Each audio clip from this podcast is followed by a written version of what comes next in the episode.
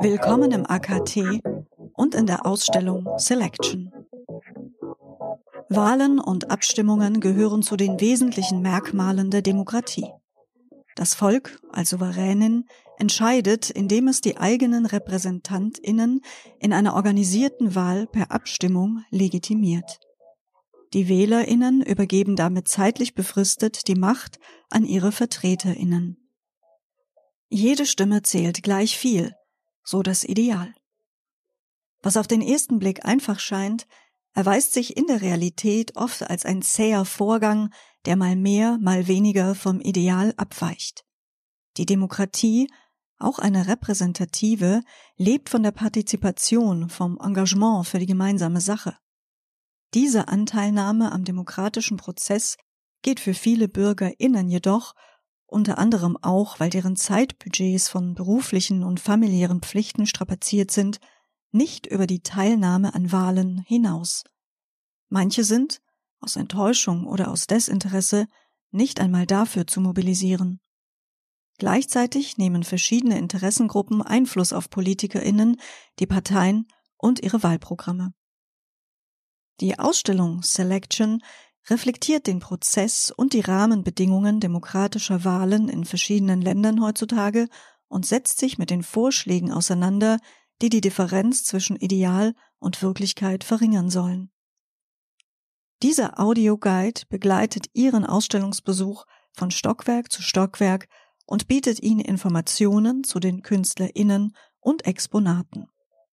Gerne können Sie jederzeit die Wiedergabe pausieren oder bei Bedarf vor- und zurückspulen.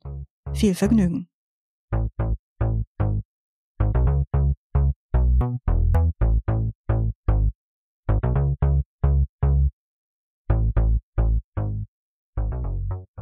Schon im Treppenaufgang erwartet sie ein großformatiges Gemälde von Yongbo Sao, von dem auf dieser Ebene insgesamt vier Exponate zu sehen sind. Yongbo Sao, geboren 1964, stammt aus China. Seine künstlerische Begabung wurde früh erkannt. Anfang der 1980er Jahre studierte Yongbo Sao Malerei an der Northeast Normal University in Changchun. Erste Ausstellungen und Preise folgten. Wenige Jahre nach dem Studium machte sich der Künstler auf, die alten europäischen Meister, die in China nur in schlechten Farbreproduktionen zugänglich sind, im Original zu sehen. Nach einer abenteuerlichen Fahrt mit der transsibirischen Eisenbahn traf er 1991 in Deutschland ein, wo er an der Kunstakademie München seine künstlerische Ausbildung fortsetzte. 1998 beendete er sein Studium an der Kunstakademie als Meisterschüler. Es folgten zahlreiche Ausstellungen im In- und Ausland, so etwa im Reykjavik Art Museum, Island, in der Kubus Kunsthalle Duisburg, im Erotic Art Museum Hamburg oder in der Zitadelle Spandau, Berlin. In seiner alten Heimat knüpfte Yongbo Sao an seine Vergangenheit an. Als Gastprofessor und Professor unterrichtet er an mehreren Kunstakademien. Mehrmals im Jahr reist Yongbo Sao deshalb nach China. Sein Arbeits- und Lebensmittelpunkt liegt heute in München. Yongbo Sao verbindet die Tradition der abendländischen Malerei mit der Geschichte und den Mythen seiner Heimat China. Die altmeisterliche Technik beherrscht er virtuos und hat damit eine in Europa weitgehend vergessene Malkultur wiederbelebt. Provokant und subversiv transformiert und dekonstruiert er Motive und Idole des Westens und vereint sie mit denen der kommunistischen Gesellschaft in China. Dabei stellt er beides zugleich radikal in Frage. Dazu der künstlerische Leiter des AKT, Janusz Tschech. Yongbo Zhao ist ein Künstler, der aus China stammt, aus Peking, aber in München lebt. Er wandelt zwischen beiden Welten und ist dann so äh, im Prinzip so auch politisch gefangen so zwischen den chinesischen Verhältnissen und auch hier den Verhältnissen, die wir im Westen haben. Und er schafft Bilderwelten, in denen er versucht, diese Stimmungen, die er hat oder die er erfährt, zu greifen. Und man sieht auf seinen Bildern sehr viele Verweise auf geschichtliche, aber auch politische Geschehnisse und ähm, er versucht sie zu übertreiben. Man sieht sehr viele lustige Figuren und in der man diese Deutlichkeit oder die Ernsthaftigkeit es gar nicht erkennt, die eigentlich diese Bilder auch haben und die sie uns auch ein bisschen vermitteln wollen.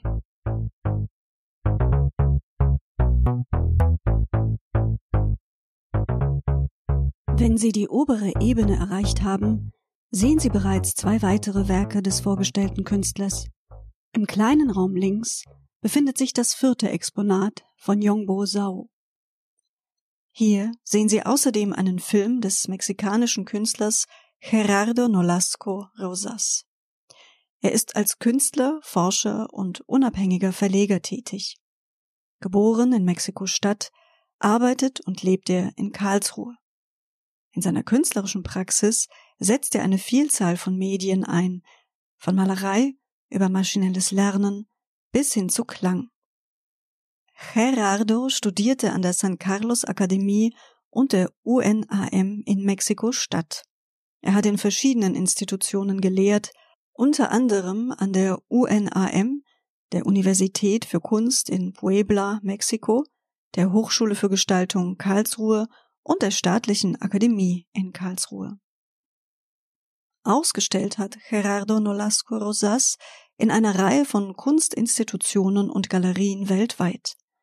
Dazu gehören das Centro Cultural de Arte Contemporaneo, das Rufino Tamayo Museum in Mexiko-Stadt, die Kunsthalle Budapest in Ungarn, die Kunsthalle Basel in der Schweiz, das ZKM Karlsruhe, Art Science Exhibits an der Humboldt-Universität zu Berlin sowie im Palazzo Albrizzi in einer Parallelausstellung zur 58. Biennale in Venedig. Seine Arbeit The Heavy Resilience and the Politics of Resistance aus dem Jahr 2020 hinterfragt die westliche Einteilung von Natur auf der einen und Kultur auf der anderen Seite.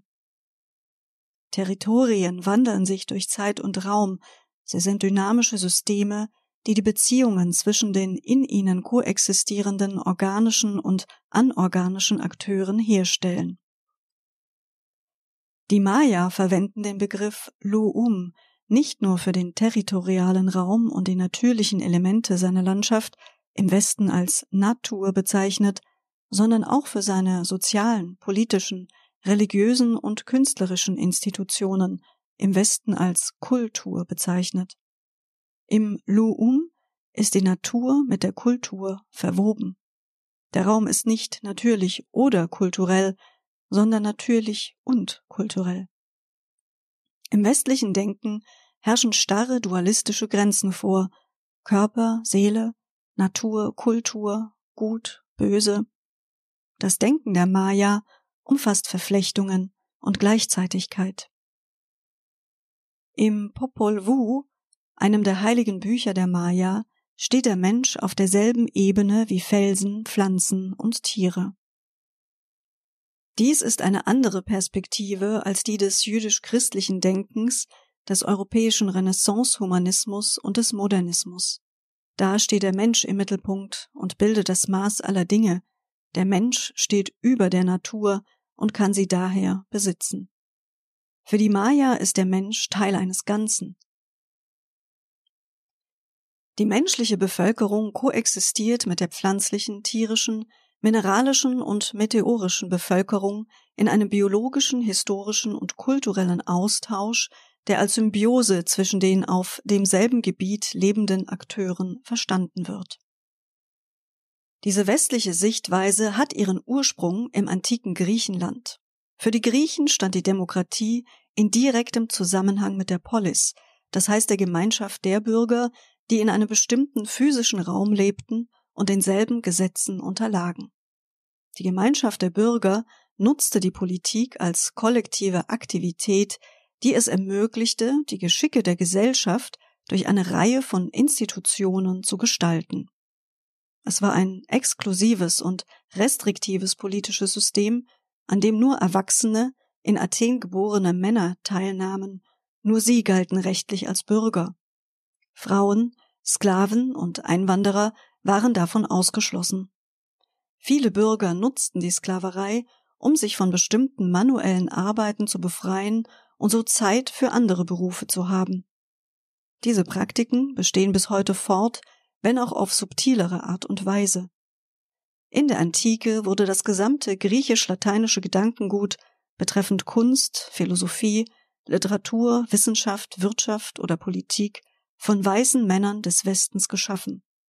Dies war das Fundament, auf dem der Humanismus aufgebaut wurde. Nolasco Rosas Projekt ist eine Hommage an die AktivistInnen, die in den Schützengräben kämpfen. Diejenigen, die sich für die Rechte aller einsetzen, die auf demselben Territorium leben.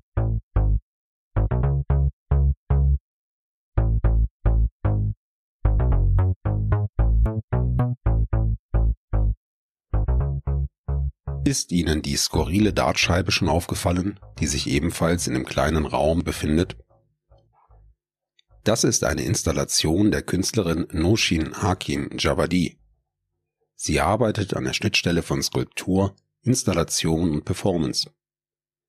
Die in den USA lebende Iranerin untersucht in ihren Arbeiten die materielle Kultur von Konflikten und Vertreibung, indem sie erforscht, wie diese Erfahrungen vom Körper verinnerlicht werden. Noshin Hakim Javadi rekontextualisiert Strategie und Glücksspiele und lädt die BetrachterInnen ein, globale Konflikte in Form von Wippen, Darts und Tic-Tac-Toe nachzuspielen. Sie verwendet dabei alltägliche Gegenstände als irritierende Marker für Zeit und Ort und bietet alternative Zugänge zur soziopolitischen Gegenwart an. Indem sie populäre Spiele zu politischen Objekten umgestaltet, schafft das Werk visuelle Metaphern dafür, wie sich Eroberung in einer Vielzahl von Formen oft als Befreiung maskiert. Hakim Jawadis interdisziplinäre Arbeiten und Performances wurden in den USA, in Deutschland und im Iran gezeigt und mehrfach ausgezeichnet. Ihre Installation Exporting Liberty aus dem Jahr 2021 verwandelt die Freiheitsstatue, sonst Symbol für Freiheit, Unabhängigkeit und den American Dream in satirische Dartgeschosse. Eine Silhouette des Iran aus Kork dient als Zielscheibe, in deren Zentrum sich Teheran befindet. Die SpielerInnen sind aufgefordert, Grafiken zu treffen, die auf dem Spielbrett große iranische Städte und die iranische Energiewirtschaft mit Öl, Erdgas, Bergbau und Atomkraft markieren. Das absurde Design der Pfeile macht es schwierig, damit zu zielen, was oft zu unbeabsichtigten Konsequenzen führt. Unbeabsichtigte Konsequenzen sind auch Teil der Geschichte der Vereinigten Staaten und des Irans. Diese reichen bis zur Beteiligung der CIA am Staatsstreich in Iran von 1953 zurück. Durch diesen wurde Mohammad Mossadegh gestürzt und der korrupte Mohammad Reza Shah kam an die Macht. Dies schuf die Voraussetzungen für die Revolution von 1979, welche das heutige Regime etablierte.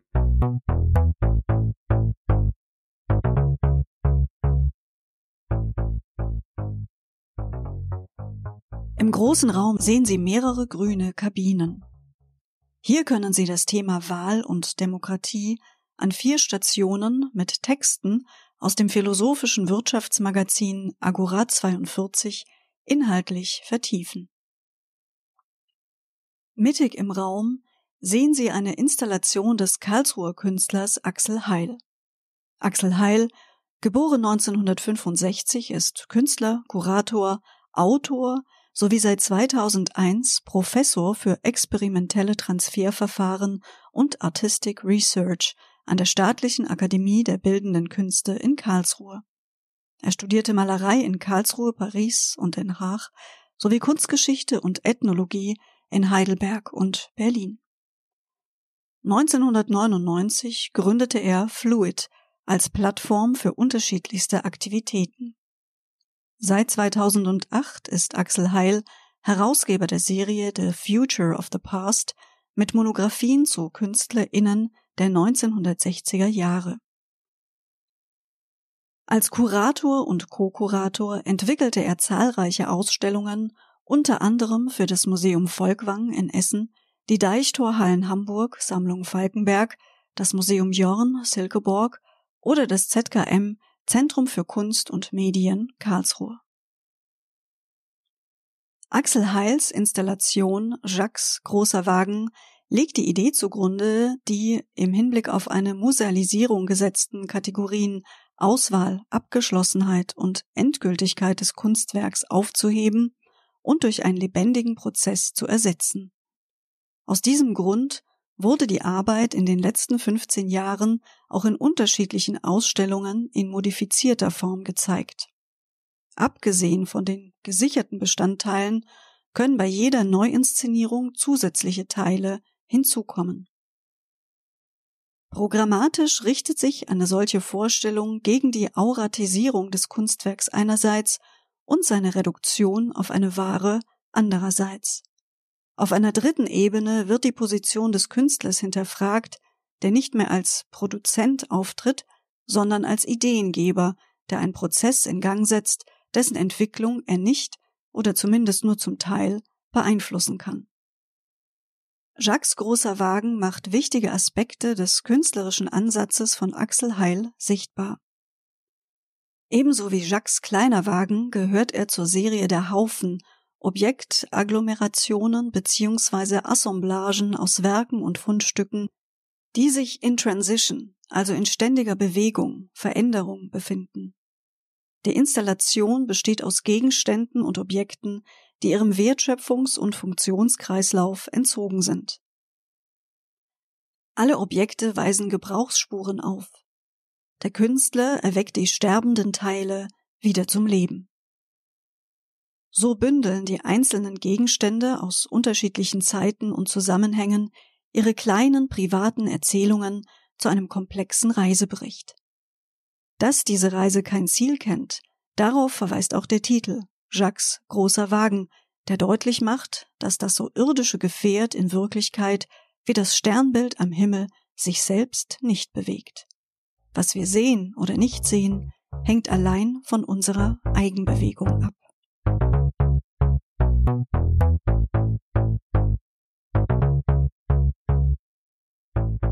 30 Fotografien zeigen Schuhe. Die dazugehörige Installation besteht zudem aus 122 Schuhen. Es handelt sich um eine Arbeit von Julia Lein, die an der Hochschule Pforzheim Fakultät für Gestaltung Modedesign studierte. Sie ist Head of Design Riders Gear and Style Collections BMW Motorrad bei der BMW Group. Ihre Arbeit heißt Lost und verlieren können Menschen viel. Einen Gegenstand, ihre Heimat, ihre Identität, ihr Leben. Im Laufe von zwei Jahren ging die Künstlerin fast täglich an einem Strand in Kapstadt, Südafrika spazieren. Sie schaute den Wellen zu, spürte Wind und Sonne, lauschte dem Rauschen des Meeres, roch das Salzwasser. Und immer wieder entdeckte sie im Sand einen Schuh. Jedes dieser Fundstücke berührte sie. Wo kam der Schuh her? Wie lange war er unterwegs gewesen? Wer hat ihn verloren? Irgendwann begann sie, jeden gefundenen Schuh mitzunehmen. 122 Schuhe. Angesichts der sogenannten Flüchtlingskrise erwecken Fundstücke wie diese Assoziationen. Könnten die Schuhe Flüchtlingen gehört haben? Was ist mit ihnen auf dem Meer geschehen?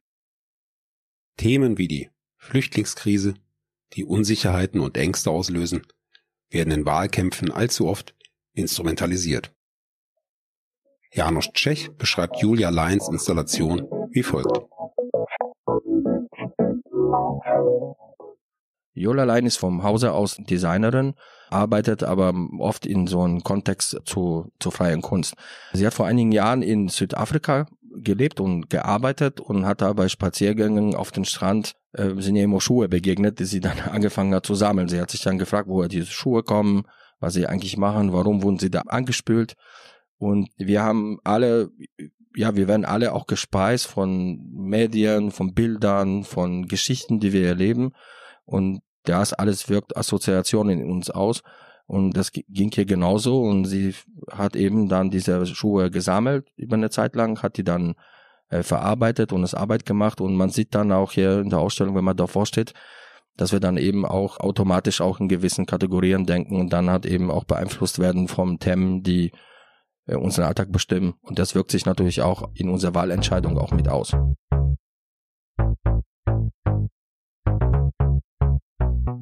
Am Treppenaufgang erwartet sie eine Installation des Instituts für kritische Verschwörungstheorie, abgekürzt IKV.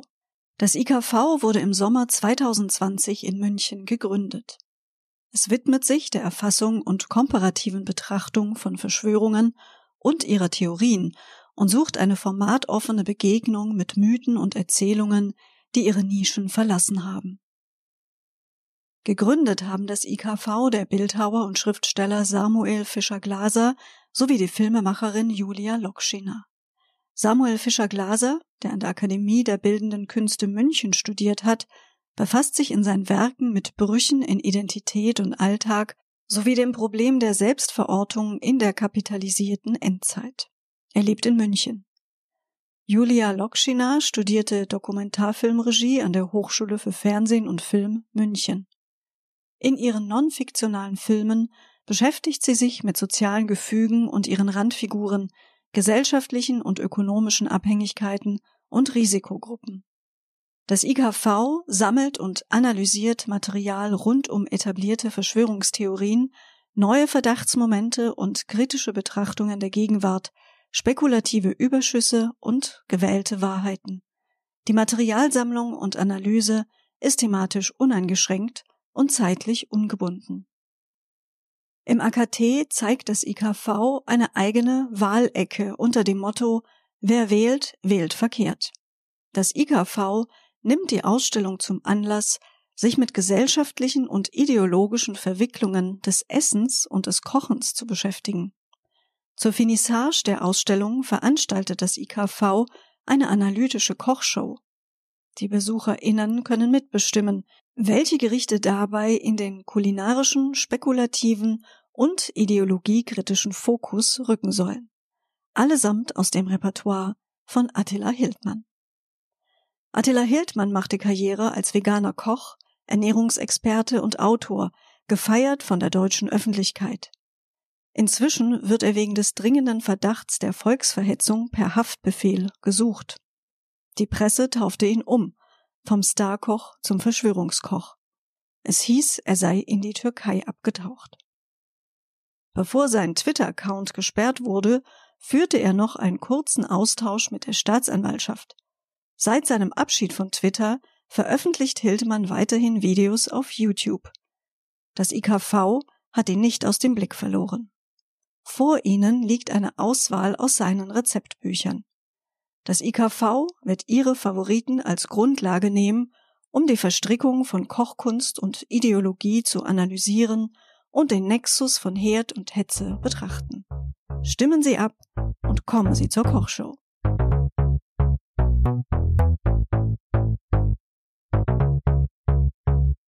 Auch im Obergeschoss widmen wir uns zunächst dem kleinen Ausstellungsraum, den Sie am Ende der Treppe links vor sich haben. Hier ist eine Installation von Katrin Bertram zu sehen. Katrin Bertram, geboren 1979, studierte zunächst internationale Betriebswirtschaftslehre in London, bevor sie sich in Berlin und München dem Kunststudium widmete. Sie machte 2015 ihr Diplom als Meisterschülerin von Stefan Huber an der Akademie der Bildenden Künste München.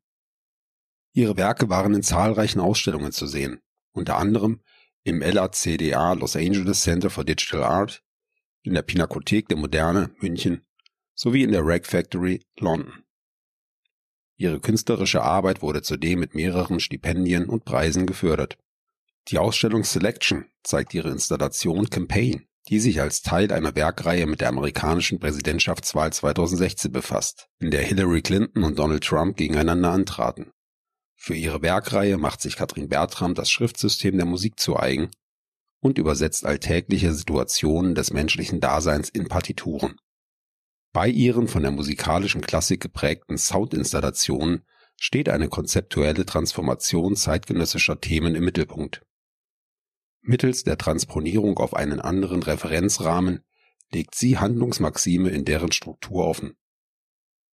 Im Sommer 2016 entwickelte die Künstlerin zwei Partituren, basierend auf je einer Wahlkampfansprache von Clinton und Trump, die Katrin Bertram in Kalifornien besuchte und dokumentierte. Die Parameter für Melodie, Rhythmus und Dynamik definierte sie sowohl anhand des Gesprochenen als auch durch die Interaktion von Trump und Clinton mit dem Publikum. Dem Prozess können die BetrachterInnen über eine in Zusammenarbeit mit dem Dirigenten Andreas Kowalewitz entstandene Legende und die dezidiert grafische Darstellung der Partituren nachvollziehen. Die Hör- und die Betrachtungsebene sind dabei gleichberechtigt. Zu Katrin Bertrams Arbeit sagt Kurator Janusz Tschech. Katrin Bertram ist eine Künstlerin aus Deutschland, die 2016 in den USA sich aufgehalten hat, weil sie da ein Stipendium hatte explizit in Kalifornien. Und äh, während des Aufenthalts konnte sie die Wahlkampfveranstaltungen von Hillary Clinton und Donald Trump besuchen, also 2016. Und sie hat dort vor Ort eben auch äh, an den Wahlkampfveranstaltungen gearbeitet, also sie hat diese Stimmung aufgenommen und äh, hat für diese Wahlkampfreden äh, jeweils eine Partitur geschrieben mit einer gewissen Rhythmik und Didaktik und hat versucht, hat eben diese Emotionen die ja eigentlich in, wenn wir rational in, in der Wahl entscheiden, eigentlich raushalten sollen. Aber sie hat eben diese Emotionen hat vertont und es eben in so eine Rhythmik, eine Rhythmik verarbeitet und musikalisch hat wiedergegeben.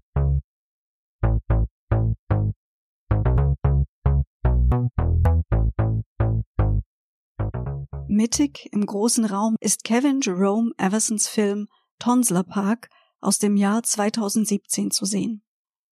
Everson, geboren 1965 in Mansfield, Ohio in den USA, ist Professor für Kunst an der Universität von Virginia, Charlottesville. Sein Werk umfasst das breite Spektrum von Fotografie, Druckgrafik, Skulptur und Film. Everson wurde mit zahlreichen Preisen und Stipendien ausgezeichnet, darunter dem Guggenheim Fellowship, dem Alpert Award in Film und Video und dem Heinz Award in Arts and Humanities. Seine Arbeiten waren Gegenstand von Retrospektiven und Einzelausstellungen, unter anderem im Whitney Museum of American Art, in der Tate Modern in der Abteilung Film, im Centre Pompidou, in der Andrew Krebs Gallery New York sowie in der Cinemathek Brüssel. Seine Filme wurden auf internationalen Filmfestivals und in Kunstinstitutionen präsentiert, unter anderem in Berlin, Rotterdam, Toronto und Venedig. Zudem waren seine Filme 2008, 2012 und 2017 auf der Whitney Biennale und 2018 auf der Carnegie International zu sehen. Sein Film Tonsler Park zeigt die Geschehnisse in einem Wahllokal in Charlottesville, Virginia, am 8. November 2016, dem Tag, an dem Donald Trump zum Präsidenten der Vereinigten Staaten von Amerika gewählt wurde. Kevin Jerome Everson drehte sein Porträt auf 16 mm Schwarz-Weiß-Film und legte den Schwerpunkt auf lange Einstellungen der meist schwarzen Frauen, die im Wahllokal arbeiten. Um den Datenschutz zu gewährleisten, entschied Everson, keinen synchronisierten Ton aufzunehmen. Stattdessen werden die Bilder von Ton begleitet, der am selben Ort und am selben Tag aufgenommen wurde, allerdings nicht zeitgleich zum Film. Diese Bild-Textschere arbeitet der Vorstellung von Unmittelbarkeit entgegen, die Filme sonst erzeugen. Eine ähnliche Wirkung entsteht auch durch die Position von Eversons Kamera, die sich in einiger Entfernung von den WahlhelferInnen befindet und die den vermeintlichen Mittelpunkt bilden. Häufig gehen Menschen vor der Linse vorbei, füllen den Bildausschnitt zeitweise ganz mit ihren Körpern aus. Die Sicht ist blockiert, und doch verlangt der Film von den BetrachterInnen, genau hinzusehen. Janusz Tschech hält zu diesem Ausstellungsbeitrag fest. Kevin Jerome Everson ist ein amerikanischer Künstler, Künstler, Filmemacher. Ähm, er hat wahnsinnig viele unglaublich tolle Projekte gemacht. Er wandelt so zwischen Film und Kunst und hat auch in diversen großen Häusern ausgestellt und auf großen Filmfestivals gezeigt. Und er hat hier einen Film gemacht, der ein bisschen typisch für seine Sicht, äh, für seine Sprache ist. Es ist ein schwarz-weißer Film, ein sehr neutraler Film. Und da geht es um Menschen, die in Wahllokalen arbeiten. Und er hat diesen Film aufgenommen an dem Tag, an Donald Trump als Präsident gewählt wurde und er hat durch ja in, quasi durch Beobachtung und äh, Versuch so neutral wie möglich einfach die Menschen zu dokumentieren, die in so einem also einen Tag der Wahl eben arbeiten, ein Wahllokal und wie sie eben mit den Wählern umgehen und wie sie überhaupt mit den Situationen umgehen. Er wollte einfach ein neutrales Festhalten eines demokratischen Prozesses, eine Wahl dokumentieren.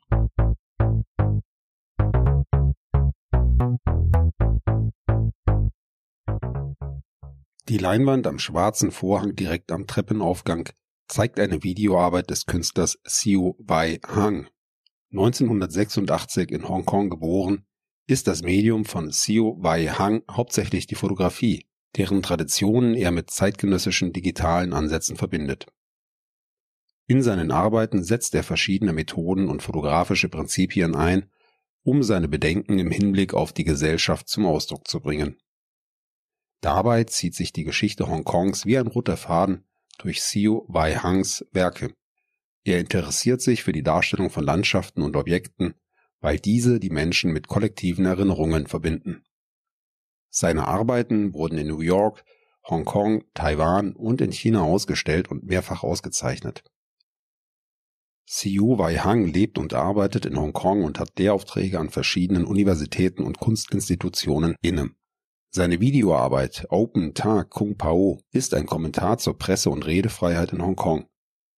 Sie zeigt Pro-Demokratie-Proteste am 1. Juli 2018, als diese am Hauptsitz der Zeitung Ta Kung Pao vorbeiziehen.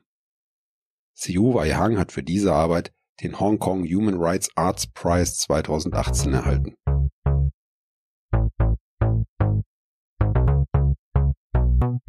Auf der gegenüberliegenden Seite findet sich ein Film des polnischen Dokumentarfilmers Tomasz Wolski.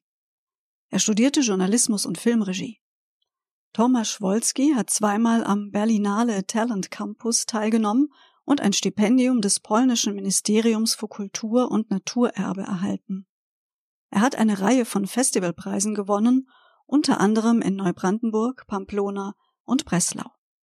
Der Begriff Überwachungsstaat wird erst seit relativ kurzer Zeit verwendet und bezieht sich auf die Allgegenwart von Überwachungskameras und Software für die Gesichtserkennung.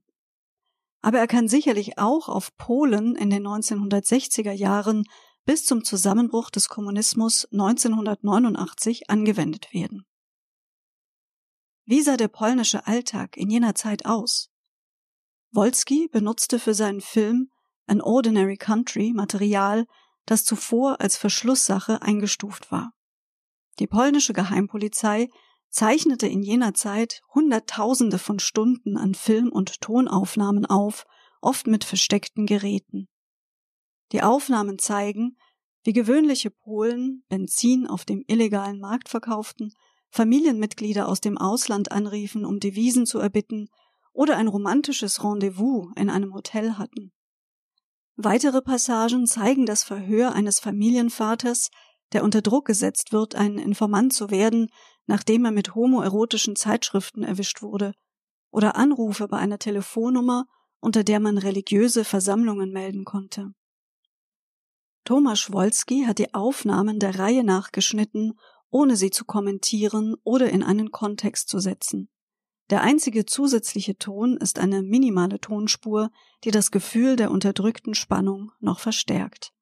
Der Beitrag demonstriert die äußerst bürokratische und banale Natur der staatlichen Kontrolle. Zudem befindet sich auf diesem Stockwerk eine Arbeit von Marina Krjenic und Einer Schmidt. Marina Krjenic, geboren 1958, ist Doktorin der Philosophie und arbeitet als wissenschaftliche Beraterin am Institut für Philosophie des Wissenschafts- und Forschungszentrums der Slowenischen Akademie für Wissenschaft und Kunst in Ljubljana, Slowenien. Sie ist zudem freiberuflich als Medientheoretikerin, Kunstkritikerin und Kuratorin tätig und Professorin an der Akademie der Bildenden Künste in Wien. Einer Schmidt, geboren 1957, ist Professorin für Kunstgeschichte und war als Redakteurin einer Designzeitschrift in Ljubljana tätig. Derzeit arbeitet sie als freiberufliche Autorin. Marina Grcinic und Einer Schmidt beschäftigen sich seit 1982 mit dem Thema Video. Sie haben an mehr als 40 Videokunstprojekten mitgewirkt, einen 16 mm Kurzspielfilm und zahlreiche Video- und Medieninstallationen gedreht. Im Jahr 1997 realisierten sie eine interaktive CD-ROM für das ZKM in Karlsruhe. Grginic und Schmidt haben in ihrer jahrzehntelangen Zusammenarbeit ihre Videoarbeiten und Videoinstallationen auf mehr als 100 Videofestivals in der ganzen Welt präsentiert und ausgestellt und mehrere bedeutende Preise für ihre Videoproduktionen erhalten. In der Ausstellung ist der Film High Res aus dem Jahr 2006 zu sehen. Zu diesem Film schreibt Marina Grginic, das Video High Res bearbeitet eine zeitgenössische Tanzperformance von Maja Delak und Mala Kline, die 2004 in Ljubljana uraufgeführt wurde. Sie konzentriert sich vor allem auf zwei Fragen. Die erste geht zurück auf eine These, die Deleuze im Zusammenhang mit Spinoza entwickelte. Niemand weiß, wozu der Körper fähig ist. Die zweite ist die Frage, die Deleuze in seinem Buch Cinema One, The Movement Image von 1983 stellt. Ist der zeitgenössische Tanz in der Lage, den Körper zu repräsentieren? Eine Figur in dem Video ist besonders einprägsam. Eine Mischung aus der ägyptischen Sphinx und einem Straßenbettler. Diese Figur wird dann in Beziehung zu einer Büchse gesehen, die ich Büchse der Pandora nenne. In der griechischen Mythologie war Pandora die erste Frau auf der Erde. Zeus beauftragte Hephaistos, den Gott der Handwerker, sie zu erschaffen, und er tat dies, indem er sie aus Wasser und Erde formte. Die Götter beschenkten Pandora dann mit zahlreichen Gaben.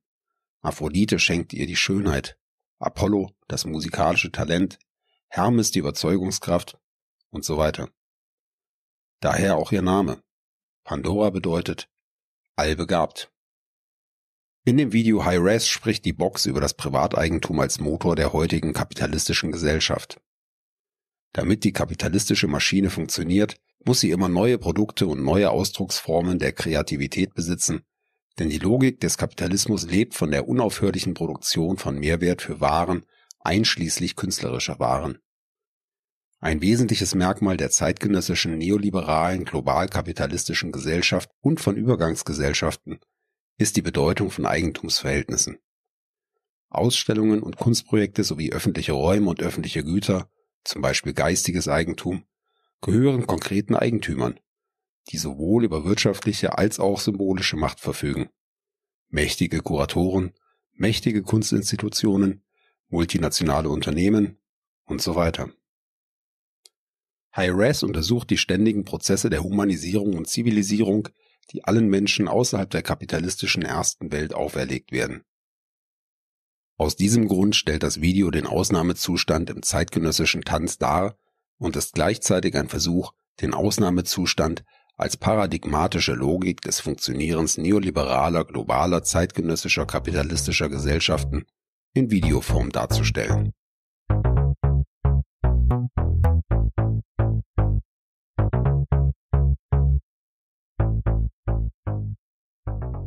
Treppenaufgang sehen Sie als letzte Arbeit der Ausstellung den Film Hurrah, We Are Still Alive von Agnieszka Polska. Die bildende Künstlerin Agnieszka Polska, geboren 1985 in Lublin in Polen, studierte 2004-2005 an der Kunst- und Medienfakultät in Lublin und von 2005 bis 2010 an der Fakultät für Grafik der Akademie der Bildenden Künste Krakau. Zudem besuchte sie die Klasse von Hito Steyerl an der Universität der Künste in Berlin. Ihr Werk umfasst Fotografie, Malerei, Video sowie Installationen. Sie verarbeitet computergenerierte Medien, um den Menschen und seine soziale Verantwortung zu reflektieren. Halluzinatorische Filme und Installationen nutzt sie, um die ethische Zweideutigkeit unserer Zeit sichtbar zu machen.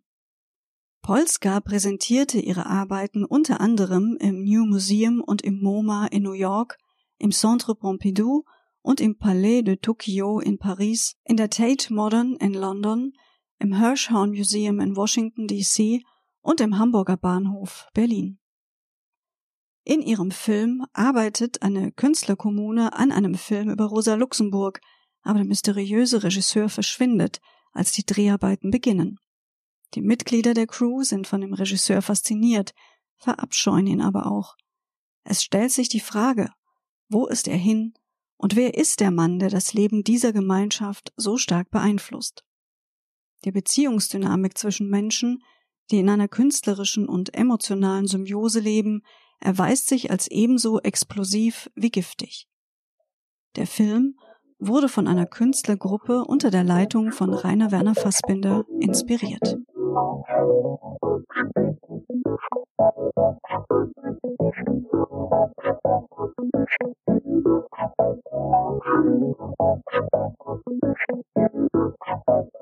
Weitere Informationen zur Ausstellung und zur Arbeit des AKT finden Sie im Internet unter www.akt.de.